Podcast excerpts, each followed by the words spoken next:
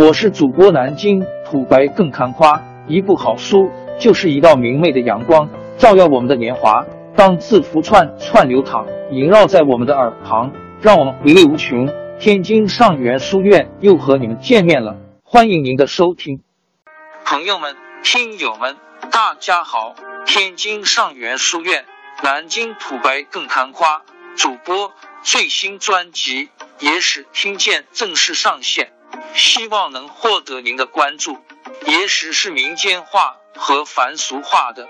相对于正史，在表达方式上的严肃和呆板，野史更具感性化和具象化。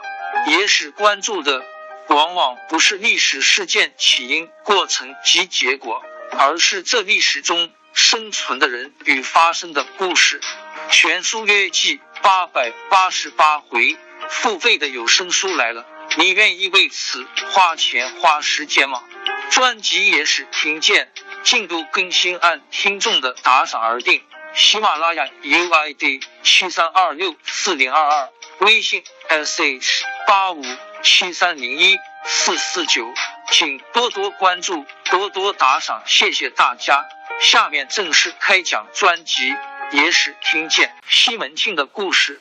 西门庆本来只是一个普通的做药材生意的商人，在看见了。貌美娇艳的人欺潘金莲后，生出了邪念，开始引诱勾搭潘金莲。后来又好色起恶，毒死了潘金莲丈夫。西门庆又遇到一个很有钱的商人女儿孟玉楼，便故意巴结讨好，娶她为妻。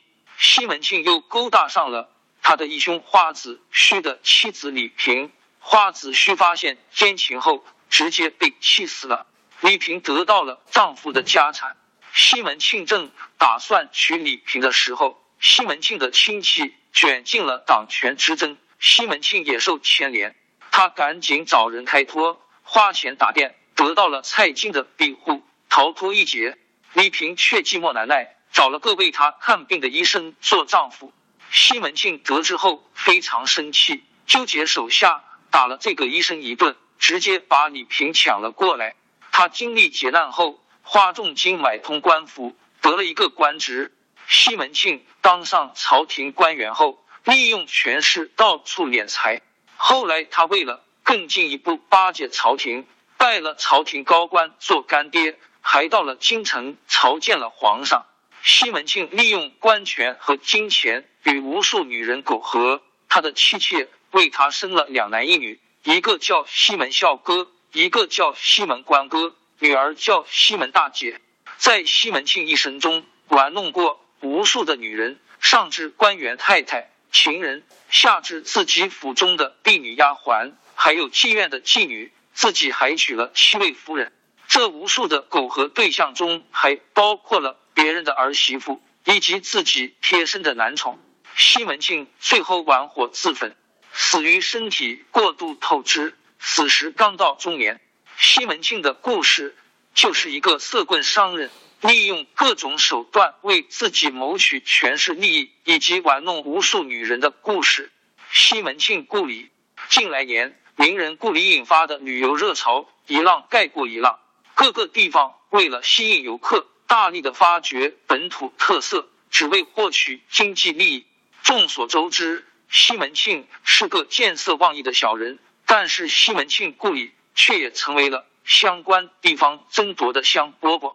究其根本原因，还是在于经济利益是最大的推手。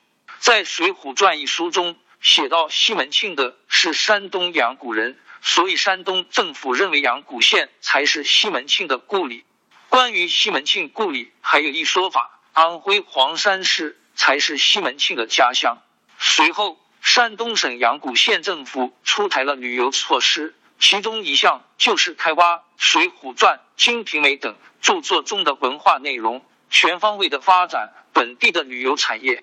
古阳县推出了《水浒传》《金瓶梅》文化旅游区建设项目，其中包括三个重要景观，分别是水浒文化游览区、宋代民风民俗商业游览区、金瓶梅文化游览区。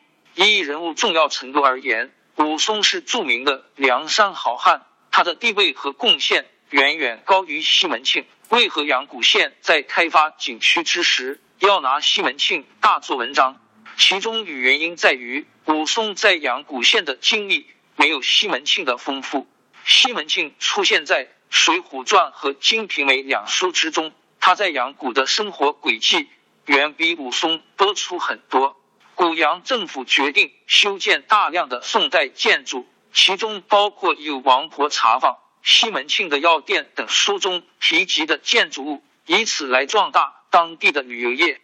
安徽黄山市考察得知，《金瓶梅》的作者是黄山籍人士。二零零六年便开发了金瓶梅遗址公园来吸引各地的游客。西门庆是哪里人？《金瓶梅》是在一定的现实基础上创作的，书中的人物很多都是真实存在的。西门庆。书中的男主人公同样也是那个时代恶势力人物的象征。书中故事发生的地点大都在西门庆所生活的清河县，这也是西门庆的老家。小说虚构了清河县的地址，设定为山东省内。根据宋代和明代的历史文献考证，山东并无清河县，而明代资料里有提及的清河县在南方，并非山东。江苏省的清江似乎和书中描述的许多场景相合，《水浒传》里出现的武松打虎和《金瓶梅》里的武大郎之间的地址有无联系呢？《水浒传》武松在阳谷县打虎，他的家乡是清河县；《金瓶梅》里武松的哥嫂在清河县，这点上清河县作为西门庆和潘金莲家乡是一致的，但是。《金瓶梅》里的清河县出现了阳谷县里的子时街，这条街道是《金瓶梅》里西门庆和潘金莲大部分故事发生地，因此这个清河县似乎又有阳谷县的影子。清河县是小说综合了明代北方的清河县、山东的阳谷县、江淮的南清河而虚构出来的。书中的清河县虚构出了太府、知县、衙门、街市。府地许多场景，因此成为了一个重要的地址。然而，全书许多地方都并非有直接现实的确定地址，只能根据资料与小说情节逐步考证。根据书中的许多描述，大致可以归结出三个地点：一个是河北省的清河县，一个是江苏省的清江市，一个是山东的临清市。西门庆有可能是这三个地方人。西门庆的老婆施耐庵在《水浒传》一书中并没有提到西门庆的老婆。兰陵笑笑生在《金瓶梅》中写到了西门庆共有八位老婆，分别是陈氏、吴月娘、李娇儿、卓丢儿、孟三儿、孙雪娥、潘金莲和李瓶儿。其中最为认知的就是潘金莲和李瓶儿。除此之外，西门庆还有很多秘密情人。比如庞春梅，西门庆第一任老婆为陈氏，但是很早就已经去世了。后来西门庆便娶了清河所谓吴千户的女儿吴月娘为妻。吴月娘对西门庆百依百顺，即使西门庆在娶了她之后，又陆续占有了他的陪嫁丫鬟，吴月娘也无任何埋怨之语。西门庆凭借吴月娘，在阳谷县县衙中也有了靠山。随后，西门庆又娶了李娇儿为妻。李娇儿原是古阳县勾栏场所的一个妓女。西门庆和李娇儿认识后，便将李娇儿纳入家中。西门庆第四个老婆是卓丢儿。卓丢儿和李娇儿一样，都在勾栏为生。卓丢儿身体不好，西门庆娶了她之后，就对卓丢儿不管不顾。不久后，卓丢儿就去死了。西门庆第五位老婆是孟三儿，孟三儿是一个寡妇，后经媒婆介绍嫁给了西门庆。西门庆听说孟三儿长得美丽，并会弹琴，便娶了孟三儿。孟三儿嫁给西门庆时，还带来了很多财富，这正好迎合了西门庆贪财好色的喜好。西门庆第六位老婆是丫鬟孙雪娥，孙雪娥是西门庆正室。吴月娘的陪嫁丫鬟，因孙雪娥长相貌美，西门庆便娶了孙雪娥为第六任老婆。随后，西门庆又娶了潘金莲和李瓶儿，这两位在西门庆众多老婆中也是最为受宠的。西门庆李强九十八版《水浒传》一经播出，引发了巨大的收视狂潮。时隔十来年，仍有观众对央视版《水浒传》记忆犹新。